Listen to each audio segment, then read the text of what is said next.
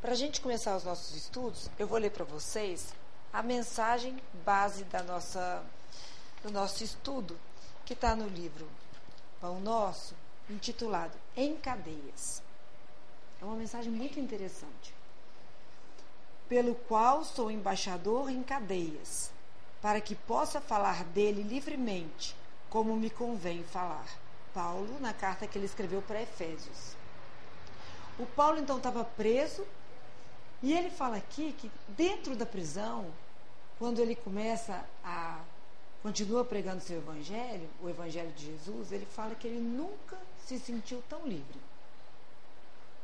É uma coisa que a princípio para a gente parece meio estranho. A partir do momento que ele se vê preso, ele se sente absolutamente livre. Então, essa passagem que Emmanuel vai comentar para a gente. Fala o seguinte: Observamos nessa passagem o apóstolo dos gentios numa afirmativa que parece contraditória à primeira vista. Paulo alega a condição de emissário em cadeias e, simultaneamente, declara que isso ocorre para que ele possa servir ao Evangelho livremente, tanto quanto convinha. O grande trabalhador dirigia-se aos companheiros de Éfeso referindo-se à sua angustiosa situação de prisioneiro das autoridades romanas. Entretanto, por isso mesmo, em vista do difícil testemunho, trazia o espírito mais livre para o serviço que lhe competia realizar. O quadro é significativo para quantos pretendem a independência econômico-financeira ou demasiada liberdade no mundo a fim de exemplificarem os ensinamentos evangélicos. Quando a gente fala assim, ah, queria tanto aposentar. Porque quando eu aposentar, eu vou ter tempo suficiente para me dedicar ao Evangelho. Ah, quando eu acabar essa, essa minha prova, quando eu acabar a minha residência, aí sim, aí eu vou ter tempo para me dedicar. Há muita gente que declara guardar os dias de abundância material e as facilidades terrestres para atenderem ao idealismo cristão. Isso, contudo, é contrassenso porque o serviço de Jesus se destina a todo lugar. Quando vem uma facilidade, a gente consegue resolver outra, a facilidade vem uma outra aprovação para a gente. Porque nós não somos ainda espíritos perfeitos. E mesmo os espíritos perfeitos que estiveram reencarnados na Terra solicitaram uma missão. Não existe ninguém que esteja é, à parte dessa situação. Todos nós enfrentamos dificuldades, todos.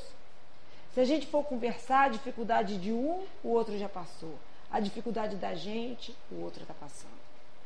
Mas todos enfrentamos dificuldades. Então, esperar que a gente não tenha dificuldade nenhuma para que a gente possa exemplificar o Evangelho, não existe.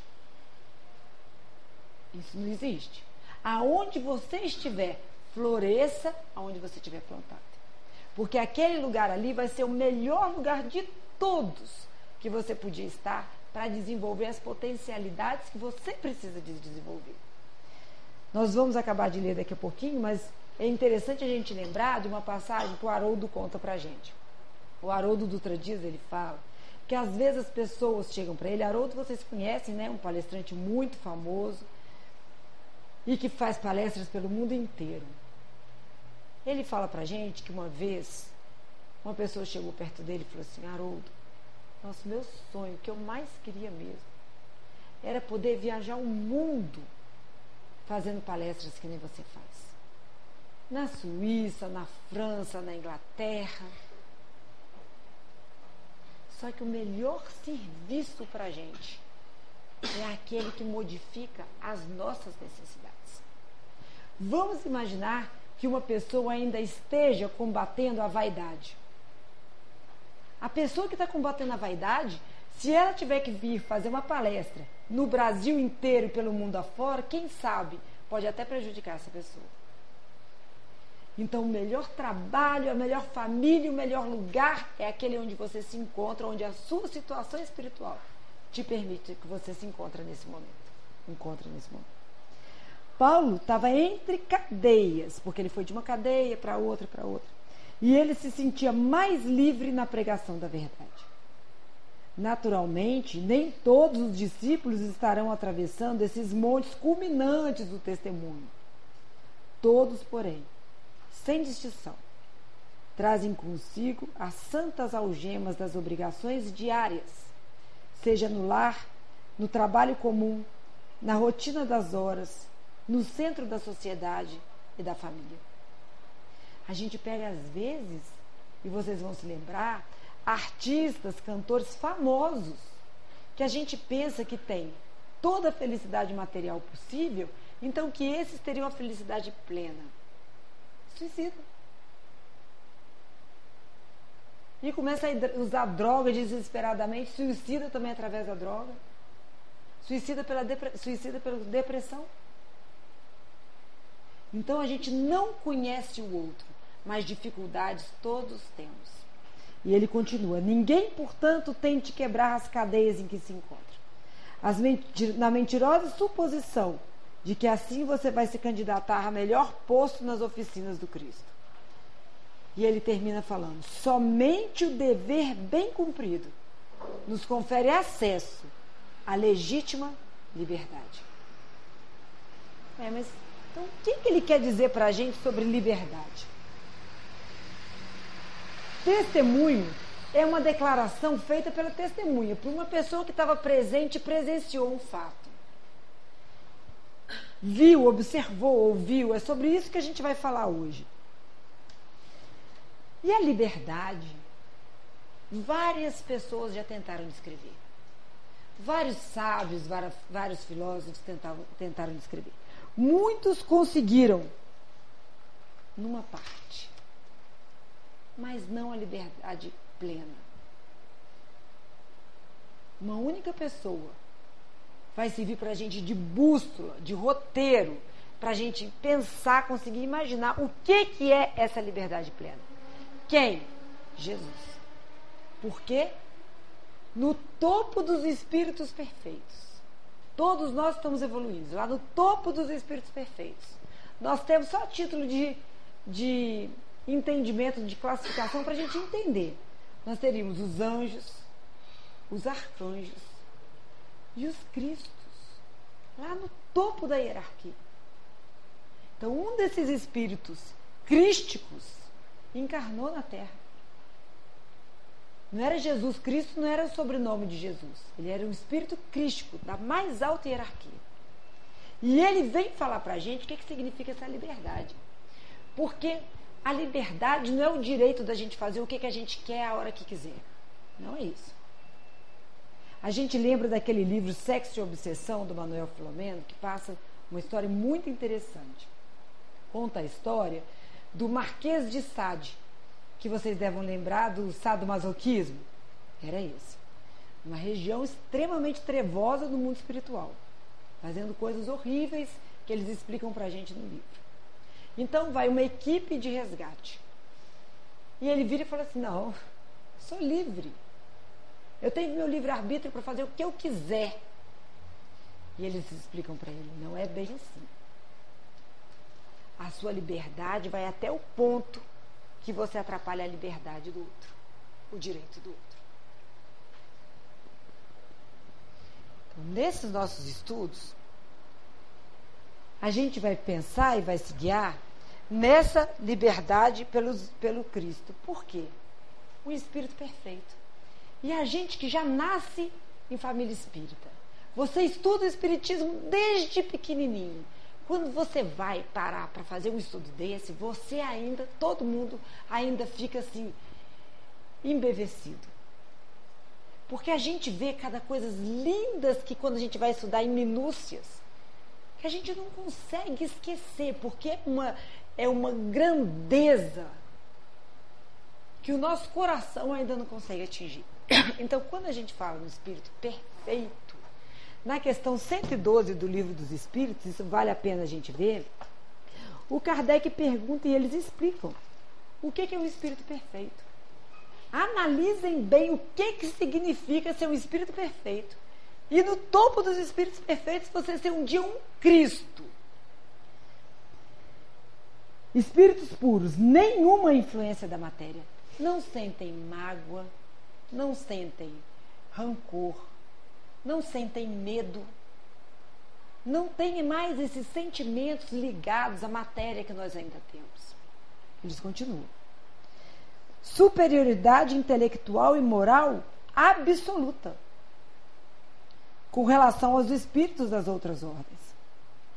Percorreram todos os graus da escala e se despojaram de todas as impurezas da matéria.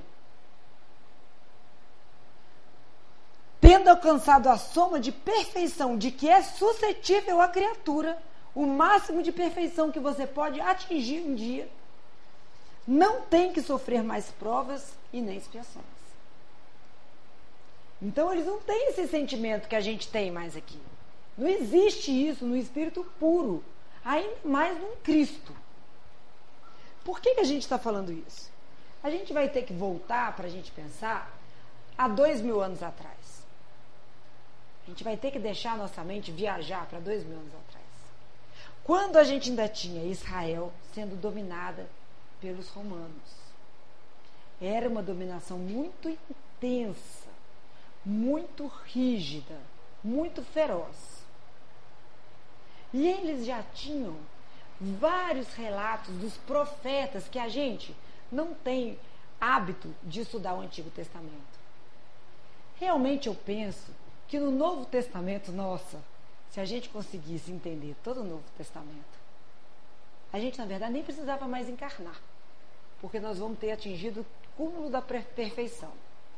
Mas quando a gente quer entender às vezes o Novo Testamento, se a gente sabe um pedacinho do Antigo Testamento, fica mais fácil. Fica fácil. Porque a gente consegue entender o que, que eles estavam pensando naquela época. Vocês imaginam? Um povo totalmente abafado pela cultura romana. E os profetas falavam que viria, viria um Messias, um Salvador. Eles acreditavam piamente nisso. Eram profetas reais médiuns reais daquela época, profetas capazes de visualizar o futuro. Mas tinham duas visões diferentes de como seriam esse Messias. A primeira visão era muito mais difundida. Que era um Messias parecido com a gente. Era um Messias que ia conquistar tudo como? Na espada. Que ia tomar o poder.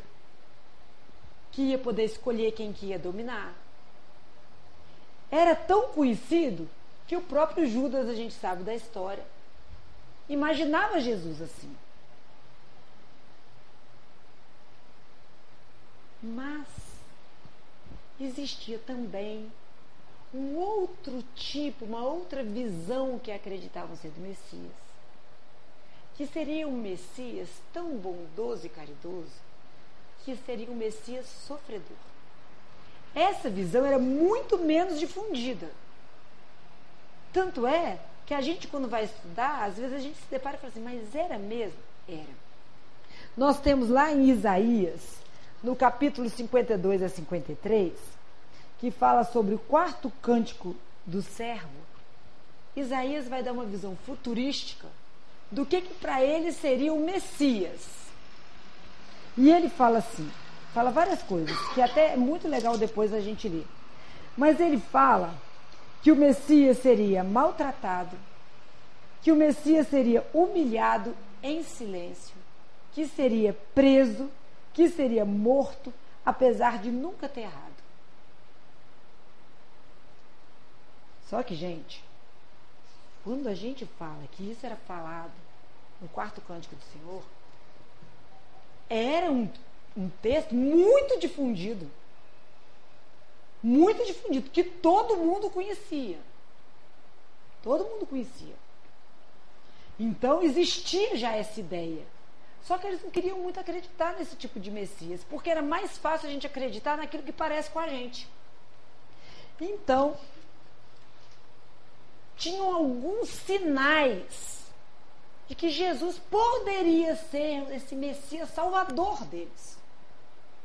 Um dos sinais, por exemplo, era o próprio João Batista, que falava que tinha vindo abrir o caminho para o Messias. E falava que o Messias já estava encarnado. Claro que não é com esse termo. Mas que o Messias já estava no meio deles. Ele falava, foi o único profeta que falou isso. Já está aqui. Preste atenção que já está aqui. Então eles ficavam atentos quanto a isso. E outro sinal eram as coisas fascinantes e miraculosas. Claro que todas tinham explicação. Nós estamos falando ainda da visão daquele povo e muitas a gente ainda não consegue explicar, mas a gente sabe do poder espiritual de Jesus, dessa força psíquica dele, quer dizer, a gente nem consegue imaginar. Mas a gente sabe que está lá em cima.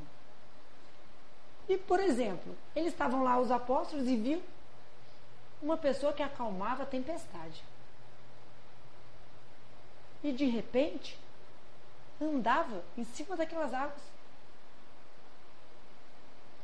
Transformava a água em vinho dos melhores, perto de todo mundo curava lepra. Às vezes a gente fala lepra no texto, mas não quer dizer lepra mesmo, alguma doença de pele que fechava, cicatrizava na frente de todo mundo. E tem mais, nós médicos, a gente consegue imaginar e todo mundo uma ferida cicatrizando. A gente passa um antibiótico, faz um curativo, imagina cicatrizar.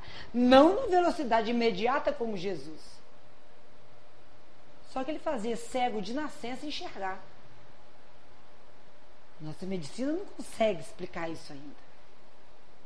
Pessoas que nunca tinham andado, ele conseguia reestruturar estruturas internas do corpo.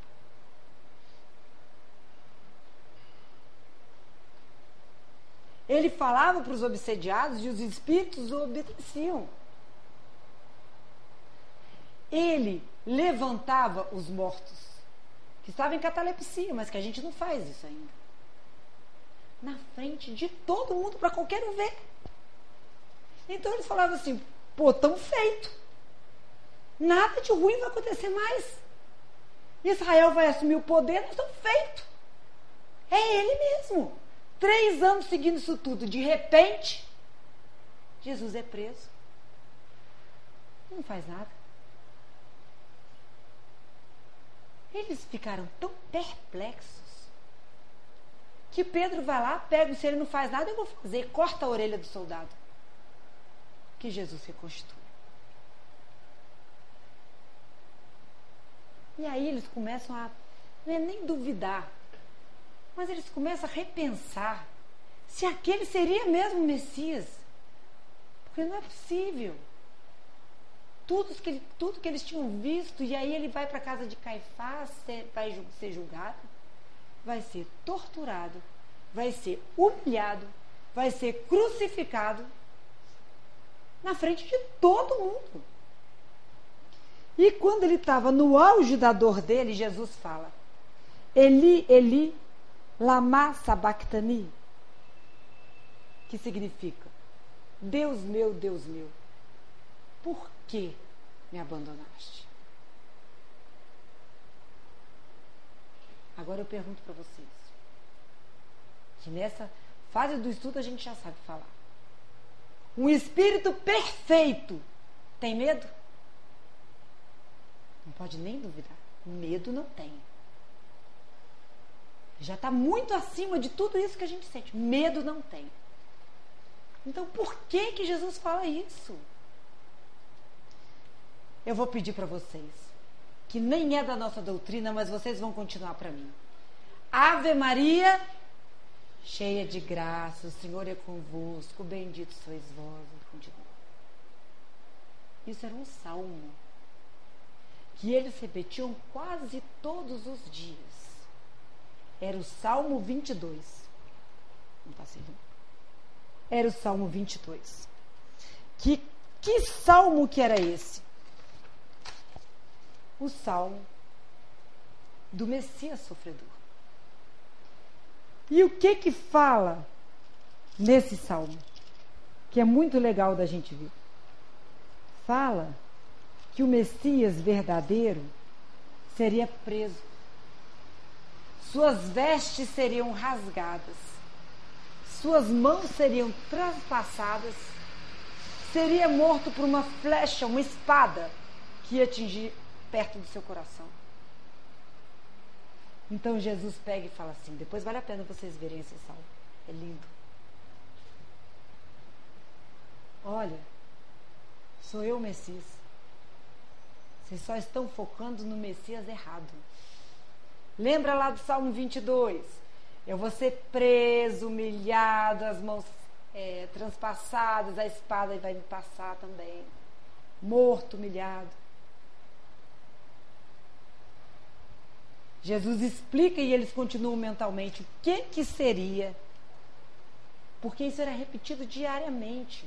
Eles conheciam esse salmo de cor e salteado na visão deles. Era o sofrimento do Messias servo. Era isso que Jesus estava falando. Porque tem uma grande diferença entre liberdade de consciência e liberdade exterior. Aí a gente fala assim, ah, entendi, é uma coisa meio teórica, entendi. Liberdade de consciência, tá? A gente pensa naquilo, liberdade. É verdade pura e absoluta para vocês imaginarem junto comigo. Livro Memórias de um Suicida, Ivone Amaral Pereira. Vários suicidas no Vale dos Suicidas estão sendo resgatados. Um dos suicidas, estou tentando lembrar, Mário Sobral, matou a esposa estrangulada e depois suicidou. Chega no mundo espiritual, vê o tempo inteiro, o tempo inteiro, o tempo inteiro a imagem dele estrangulando o pescoço. Não consegue parar com essa imagem. O tempo inteiro ele vê essa imagem dele estrangulando. Ele tenta fazer alguma coisa, vê a imagem dele estrangulando. Então vamos dar um exemplo. Nesse livro fala que depois eles vão fazer vários estudos com esses suicidas, preparar para eles reencarnarem. Um desses estudos, quem vai dar, vai ser Aníbal de Silas. Vocês lembram do Aníbal de Silas? Quando encontra Jesus com as criancinhas e fala: Deixai vir a mim as criancinhas. Era ele. Era ele. E o estudo, você acha que era assim com data show? Com o microfonezinho da gente falando? Não era assim. Aníbal de Silas senta, colocam vários aparelhos ao redor dele.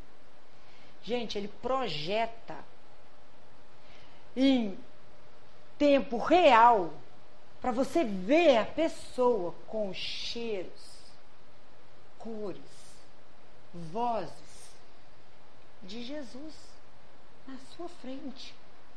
Jesus apareceria aqui para todo mundo ver a cena que ele vivenciou com Jesus falando, com o cheiro daquela região, com os sentimentos. Porque a gente primeiro sente, depois a gente pensa, depois a gente fala. Com sentimentos que partiam do coração do Cristo. E sabe o que, que acontece? Mário Sobral estava tão fixado nele matando a esposa estrangulada que ele não conseguia prestar atenção em mais nada. Mas era nada que você falasse. Ele conseguia tirar da mente dele a imagem dele estrangulando. Era tão forte, tão forte, que ele implorou para nem participar desses cursos. Vir de imediato ser reencarnado. Porque ele não conseguia mais. E quando ele vai reencarnar e vai despedir dos amigos, ele vai dar tchau para os amigos e os amigos viam que onde estava a mão não tinha se formado pelo Espírito. Porque a visão dele foi tão profunda de que ele não queria mais ver as mãos que ele não conseguiu plasmar o próprio perispírito. Ele nasce sem as mãos. Agora eu pergunto para vocês: foi um castigo de Deus E eu pergunto para vocês: ele era livre no mundo espiritual? Não. Ele estava absolutamente preso. A quê? A sua consciência. Preso de tal forma que aquela ideia fixa não conseguia sair da cabeça dele. Por isso que às vezes eu fico com muita pena quando a gente começa a falar das pessoas que a gente vê no noticiário de corrupção. Claro que a gente não quer isso. Mas a gente que é espírita já sente uma certa piedade. Porque ele já está pagando por aquilo. A cabeça dele não consegue ser livre. O medo de ser preso, o medo de descobrirem. Não consegue ser livre. Às vezes tem milhões na Suíça. Não pode usar. Mas tem. Você tem 10 milhões de dólares lá na Suíça. Você só não pode usar. Mas fica feliz que você tem. Porque se você usar, vão descobrir e tal. Ser preso. E às vezes, para a sociedade, é uma coisa até corriqueira. Imaginem vocês uma jovem que vai sair com o namorado, engravida. O namorado não assume aquela criança, foge. Para a sociedade, muitas vezes está tudo bem, é uma mãe solteira. Mas a consciência desse rapaz, em hora nenhuma, ele vai conseguir esquecer disso. E o que a gente está falando hoje aqui são dessas, dessas, é, dessa liberdade dos testemunhos que a gente vai ver, profundos e reais que existem para a gente. E Jesus também vai falar disso. Quando Jesus está lá, João capítulo 8, ele fala assim, porque saiu muito claro mesmo, vou ler para vocês. E conhecereis a verdade, e a verdade vos libertará. Ele fala isso para os judeus que estão lá. E eles pegam estranho. E falam assim, mas como assim? Nós, você está confundindo, nós não fomos escravos. Por que, que o senhor está falando que a verdade vai nos libertar se nós não somos escravos? E Jesus continua: todo aquele que cometeu um pecado é escravo desse pecado. Até você conseguir tirar aquilo dentro de você. Você é escravo daquele pecado. Vamos lembrar do livro Voltei, do irmão Jacó, do Frederico Figner, né, que é o pseudônimo de irmão Jacó. Ele fala de vários casos, várias, várias pessoas que estão sendo levadas para o mundo espiritual. E aí, ele fala de uma, um deles, é, Bezerra de Menezes está está recolhendo todos eles, mas um deles está aquela caravana de espíritos que mereceram ser recolhidos por Bezerra. Um deles, quando está passando por uma região mais trevosa, mais, mais é, inferiorizada, Fala assim: Eu matei. E aí, a primeira vez que você lê o livro, você fala assim: Nossa, matou em outra vida, né? Matou em outra vida, está relembrando agora que ele desencarnou. Não. Ele tinha matado mesmo. Nessa vida. E aí os espíritos que estavam lá naquela região começam assim: é homicida, homicida, homicida. E Bezerra chega para ele e fala com eles: Olha, você matou mesmo. Ele tinha matado. E Bezerra estava indo ajudá-lo. Imagina se a gente. Gente, se a gente receber Bezerra na desencarnação. Mas você trabalhou tanto no bem que você mereceu ser, ser, vir com a gente na caravana. Um dia lá na frente, você vai poder ter a chance de reparar esse. Não fala, mas quem sabe a lei divina é muito diferente da nossa. Porque a nossa a gente pega e fala assim: matou, vai preso. Só que a lei divina é muito mais profunda. Você matou? Você tirou a chance daquela pessoa viver e aprender? Um dia, talvez, você vai ter a chance de dar a vida para esse que você matou. E dar as oportunidades a ele que você tirou. Então, é uma profundidade nível hard mesmo. Porque o bem é sempre o bem. O mal é sempre o mal. O que difere é o nível de conhecimento que a gente tem dessas duas coisas. Então, na questão do livro dos Espíritos, na questão 630, eles explicam para a gente: o bem é tudo que está conforme a lei de Deus. O mal é tudo que lhe é o contrário. E você já sabe disso. Dentro de você, ninguém precisa de te falar. Você sabe se você está certo ou errado. Quando você, numa discussão, você fica muito exaltado e começa a falar impropérios também, em vez de você se acalmar e ficar tranquilo porque você desabafou, você sabe que você também agiu errado. E você não se sente bem. E ele fala também as gradações do mal. Na questão 636. O bem e o mal são absolutos para todos os homens. A lei de Deus é a mesma para todos. Mas depende principalmente da vontade que se está de se praticar. A lei de Deus é simplesmente a mesma para todos do universo inteiro. A lei de Deus, se você tiver aqui na Terra, vai ser uma, se você tiver lá no Sol, vai ser a mesma, se você tiver a lei de Deus. Se você tiver num planeta do nosso sistema solar, se você sair do planeta do sistema solar, é sempre a mesma lei de Deus. Então, quando Jesus fala para a gente que a gente é livre e escravo do pecado, pecado a gente lembra lá atrás da origem da palavra, que é você errar o alvo. Você estava indo lá na sua rota. Você errou o alvo. Você desviou da sua rota. Você vai cometer um pecado. Você está saindo da lei divina. Então, no livro Consolador do Emmanuel, capítulo 1, item 2, na segunda parte, ele vai falar para a gente assim: vamos perguntar para o Emmanuel o seguinte: se o determinismo divino é do bem, se todo mundo um dia vai ser bom, quem que criou o mal? Se todos nós vamos ser bons, se nosso futuro lá na frente é ser bom, quem criou o mal? E Emmanuel explica. Deus não pode ter criado o mal, porque Deus é amor ao infinito. Então, todas as ordenações dele são para o bem. O homem, confiando mais em si mesmo que na providência divina, transforma a sua fragilidade em foco de ações contrárias a essa lei. Eis o mal. O homem agindo com absoluto egoísmo, de pensar só em si mesmo que nos outros, faz o mal. Porque tem uma coisa na lei divina, tá? O determinismo de Deus é o bem. Só que tem um detalhe. Para todos.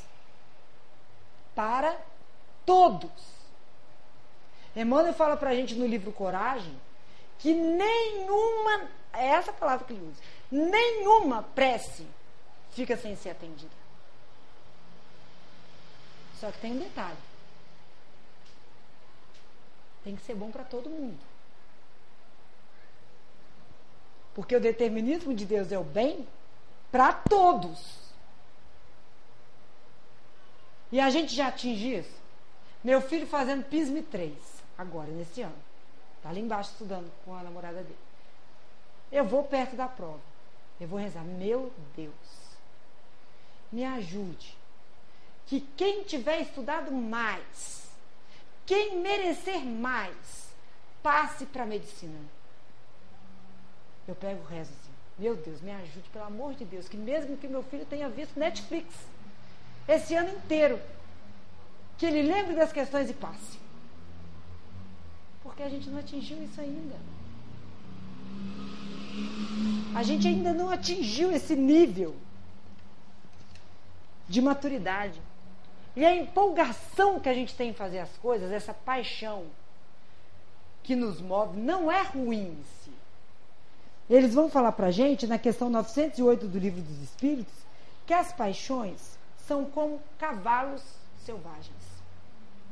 Que se você dominar, vai ser ótimo, vai trabalhar com você, você vai conseguir interagir agora. Eles falam. Só tem utilidade quando governado e se torna perigoso desde que passe a governar. Quem comete o erro, então, se torna absolutamente escravo dele. Se a gente continua a fazer aquilo que é prejudicial aos outros, a gente não consegue se livrar daquele pensamento. O tempo inteiro aquele pensamento vai voltar para a gente. Porque o princípio da liberdade é inseparável do de responsabilidade. Eles andam em conjunto. Se não fosse assim, se você não pudesse ser livre para você pensar o que você quiser, você ia ter uma coisa mecanizada já ia ter que ser aquilo mesmo. Então nem, nem necessita de você ter liberdade. Mas tenha liberdade. E se fosse só liberdade, cada um fazer o que quer, você invadiu o espaço do outro o tempo todo. Então nós estamos imbuídos na lei de Deus, que primeiro tem que ser boa para todos, e segundo, essa liberdade vem junto com a responsabilidade o tempo inteiro, para ter essa estabilidade no nosso processo de convivência. E se você comete um erro? Se na hora de você escolher entre o bem e o mal, você escolhe o mal, tem problema? Não, você tem esse direito de escolher. Mas você vai ter que se arrepender, porque já está escrita a lei de Deus e você já sabe que aquilo é errado. E você vai ter que reparar. O que, que é reparar? Reparar é você botar funcionando de novo. Você cometeu um erro, a reparação é inevitável. Inevitável. Você saiu da lei de Deus, você vai reparar. Escolher o caminho do bem, quando você escolhe, é o caminho da liberdade real, sem atalho, que a gente vai ver aqui agora. Está lá em João capítulo 10, quando Jesus vai falar, primeiro ele vai falar que ele é um pastor de ovelhas e tudo mais. Depois Jesus fala assim: Eu sou a porta. Se alguém entrar por mim, salvar-se-á, e entrará e sairá, e achará pastagens. Aí a gente pensa assim, meu Deus, que relação que tem a porta com essa liberdade de testemunho? Sabe qual? Ele vai explicar para a gente no livro Fonte Viva, que chama Ante o Cristo Libertador. É um texto lindo de Emmanuel. Que Emmanuel fala assim: que a gente tem várias portas. Você pode escolher a porta que você quiser. Se você entrar na porta escrito riqueza, quando você ultrapassar a porta, você tem que tomar cuidado, porque lá dentro vai ter um processo reparador da usura. Ele fala: se você abrir a porta do poder, você tem que tomar cuidado, porque lá dentro pode estar o sofrimento. Se você abrir a porta dos prazeres, você vai ter que tomar cuidado, porque lá dentro pode estar a aflição. Então, Tipo assim. Eu estou aqui falando, alguém não está gostando. Chega aqui e me agride verbalmente. Eu posso escolher qualquer uma daquelas portas. Eu posso responder na hora. Eu posso ficar em silêncio, magoada. Eu posso pegar uma arma que está comigo e dar um tiro na pessoa. Ou eu posso perdoar. Quer ver? Dar um tiro na pessoa não é um exagero? Porque a gente já fechou essa porta.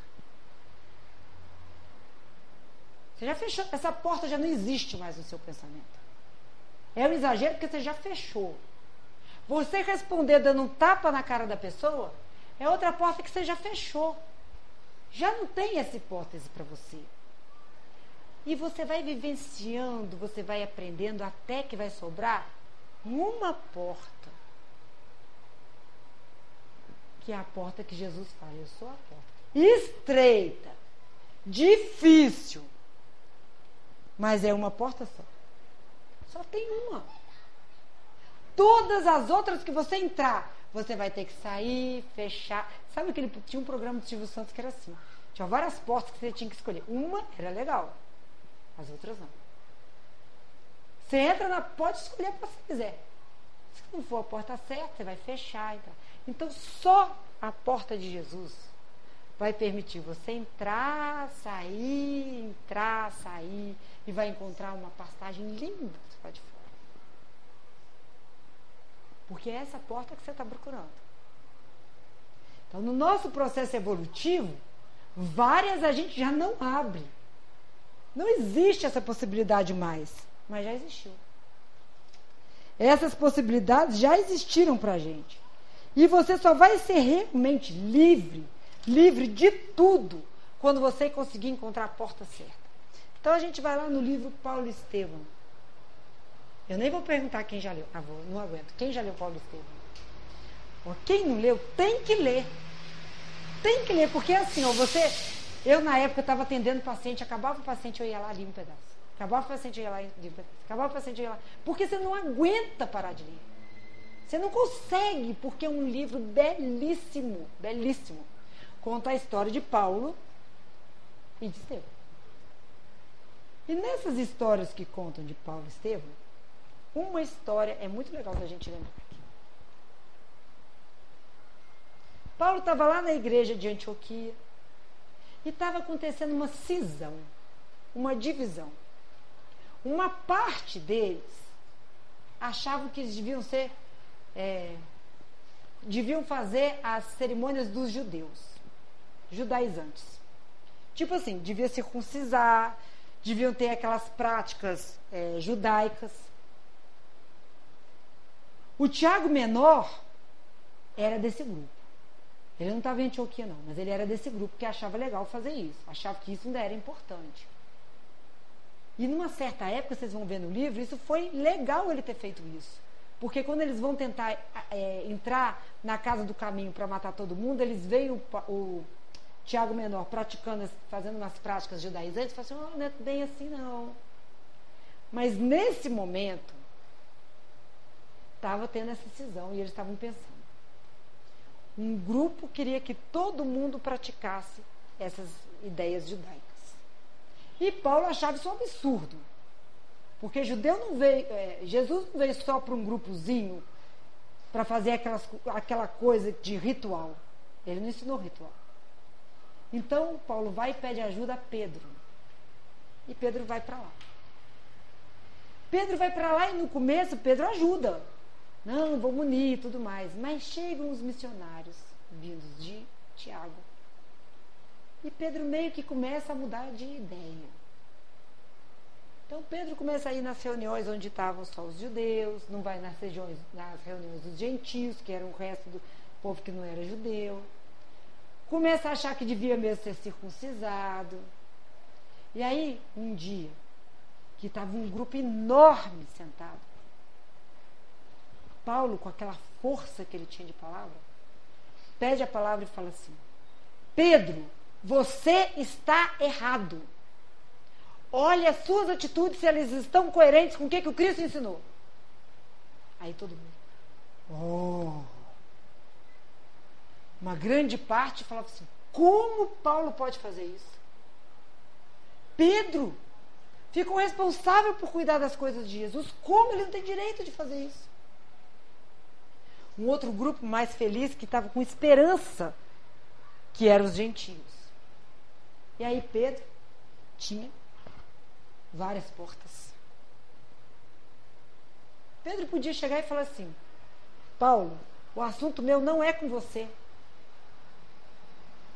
Pedro podia falar assim: depois a gente conversa. Pedro podia falar assim: quem é você para falar assim comigo? E Pedro podia pegar e se retirar.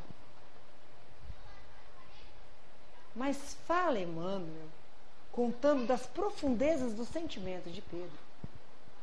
Que Pedro vai e faz uma prece mental e se lembra de Jesus. Nesse momento ele lembra de Jesus falando que o maior devia ser o menor. Ele começa a lembrar da humildade. E no meio daquele burburinho todo, Pedro fala assim: Paulo, você está certo. Eu errei e peço que vocês me desculpem. Agora eu te peço, Paulo, que você pegue o Evangelho, leia e comente a mensagem da noite para a gente. Acabou.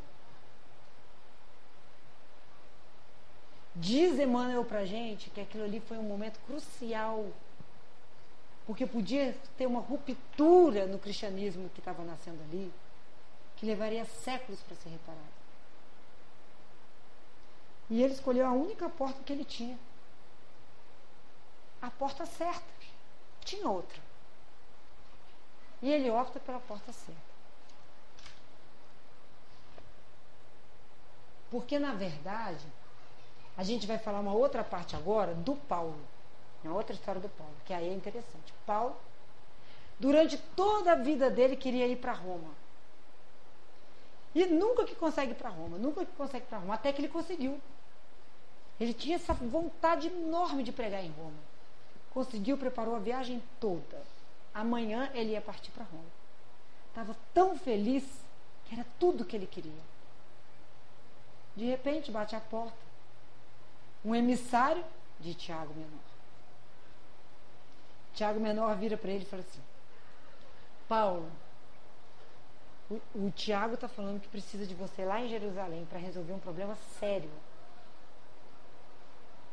Diz Emmanuel que o Paulo primeiro pensa assim: não acredito que o Tiago Menor está fazendo isso comigo.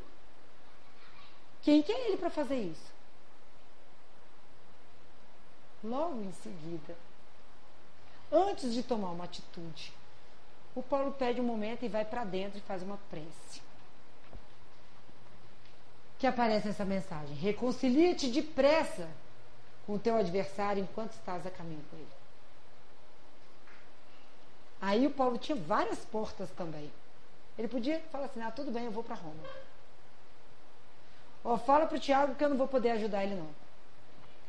Mas o testemunho que eles nos dão é que Paulo, com o sonho dele de vida, chega para o emissário de Tiago e fala para ele assim: Fala para o Tiago que amanhã mesmo estaremos em Jerusalém. Onde ele vai ser preso, vai ser torturado, vai estar em cadeias pregando o Evangelho. Porque você tem a liberdade de fazer o mal. Mas essa liberdade é como se você entrasse numa jaula por conta própria e julgasse a chave fora.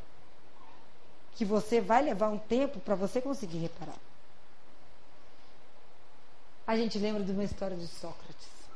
Sócrates diz também a Emmanuel que em alguns momentos a atitude dele se assemelhou à atitude de um espírito crístico. Paulo vai ser preso e julgado porque ele estava propagando a ideia para os jovens de que só existia um Deus, entre outras coisas. Mas essa era mais, é, mais marcante. E naquela época que ele foi preso, tinha uma época do ano que não podia matar ninguém. Não podia ter assassinato, não podia ter é, pena de homicídio nem nada disso. Porque eles estavam fazendo uma comemoração e tudo mais, o navio ir para Delos e tudo. Então ficavam um mês sem poder matar ninguém. Os discípulos dele chegam para o Sócrates e falam assim: Sócrates, a gente conseguiu um jeito aqui de você sair. Você pode sair. A gente vai dar um jeito, você vai sair e você não vai morrer. Sócrates pega e fala assim: Eu não quero. Porque aí eu vou ficar escravo disso o tempo inteiro. Eu vou ficar fugindo o tempo inteiro.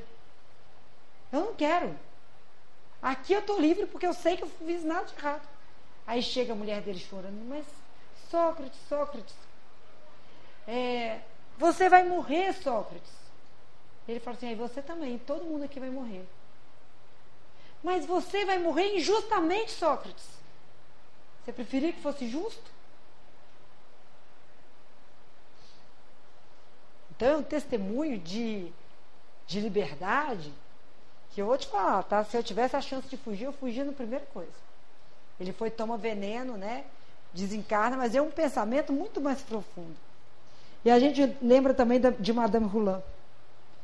Naquela época da Revolução Francesa, era dos partidos girondinos, tem girondinos contra os jacobinos, não dá tempo de a gente contar a história aqui, mas aquela matança geral. Resumindo, os jacobinos estavam enforcando, matando, decapitando os girondinos, ela vai para a decapitação ser decapitada. No caminho, ela vê uma, uma pintura de Delacroix, que é uma liberdade, fazendo assim com a mão, guiando todo o povo. E ela fala assim: liberdade, liberdade. Quantos crimes se cometem em teu nome? Em nome de liberdade, porque qual era o lema da Revolução Francesa? Liberdade, igualdade e fraternidade buscando a liberdade, eles se tornaram escravos de vários crimes, achando que estavam sendo livres. Para a população daquela época, fisicamente, sim. Mas quanto que eles não se prenderam nessa parte toda espiritual? Aí, para ir já caminhando para o final, a gente vai lembrar da história de Paulo com Nero. Paulo vai atrás de Nero, um imperador romano que significava dono de tudo, de todas as terras conhecidas, de todo, todo, é, toda a população era subordinada a Nero, pelo menos a população que se conhecia naquela época. Eles estavam começando as matanças aos cristãos por conta daquele fogo que pegou em Roma e tudo mais, e, e colocaram a culpa nos cristãos, que não eram culpados, estavam até ajudando no processo todo de apagar o fogo e tudo mais. Então, ele começa aquela matança louca e, e o Paulo resolve ir lá pedir a Nero para que fosse piedoso, tivesse clemência. Daqueles espíritos que estavam lá, que nunca tinham feito nada daqueles cristãos que estavam lá.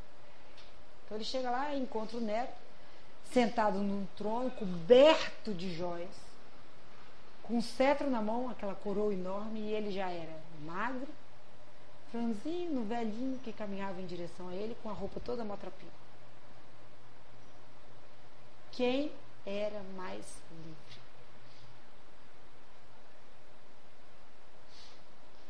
Ele vai, conversa com Nero e fala pra gente também no livro Paulo Estevam que Nero fica abismado e fascinado com as palavras de Paulo. Na verdade, aquelas sementinhas que foram plantadas, sabe lá quando que vão florescer. Mas vão. Podem ser várias reencarnações futuras. Mas ele ficou tocado, absolutamente tocado.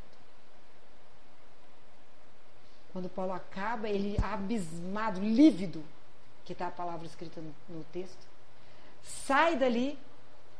O Nero pega e fala assim: mate Então, Paulo é preso e no outro dia de manhã vai ser decapitado.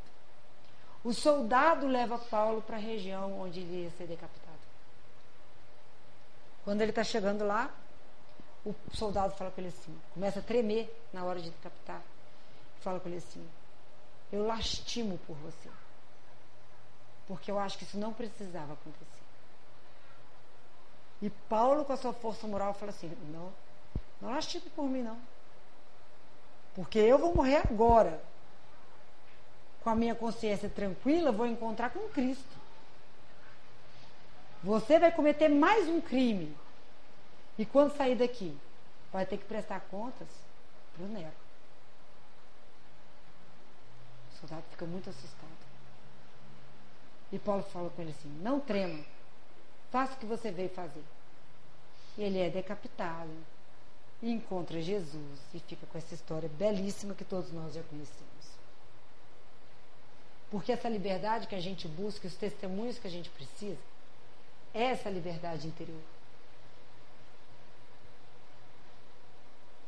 Uma vez viraram para o Buda e falaram para ele assim: Eu quero felicidade. Todo mundo quer. O Buda falou para eles: tira o eu, que é o egoísmo. Tira o quero, que é o seu desejo. Você ficou só com a felicidade. É muito simples. E aí o Gandhi fala pra gente que a prisão não são as grades e a liberdade não é a rua. Porque existem homens presos na rua. Que a gente falou aqui que ficam com a consciência pesada a vida inteira. Existem é, homens presos na rua, existem homens absolutamente livres. Quantos exemplos de mártires a gente tem aqui na prisão? É uma questão de consciência. É uma questão de quando você não conhece Jesus. As suas escolhas são baseadas no que você quer. Quando você conhece Jesus, as suas escolhas e aportas são baseadas no que você deve.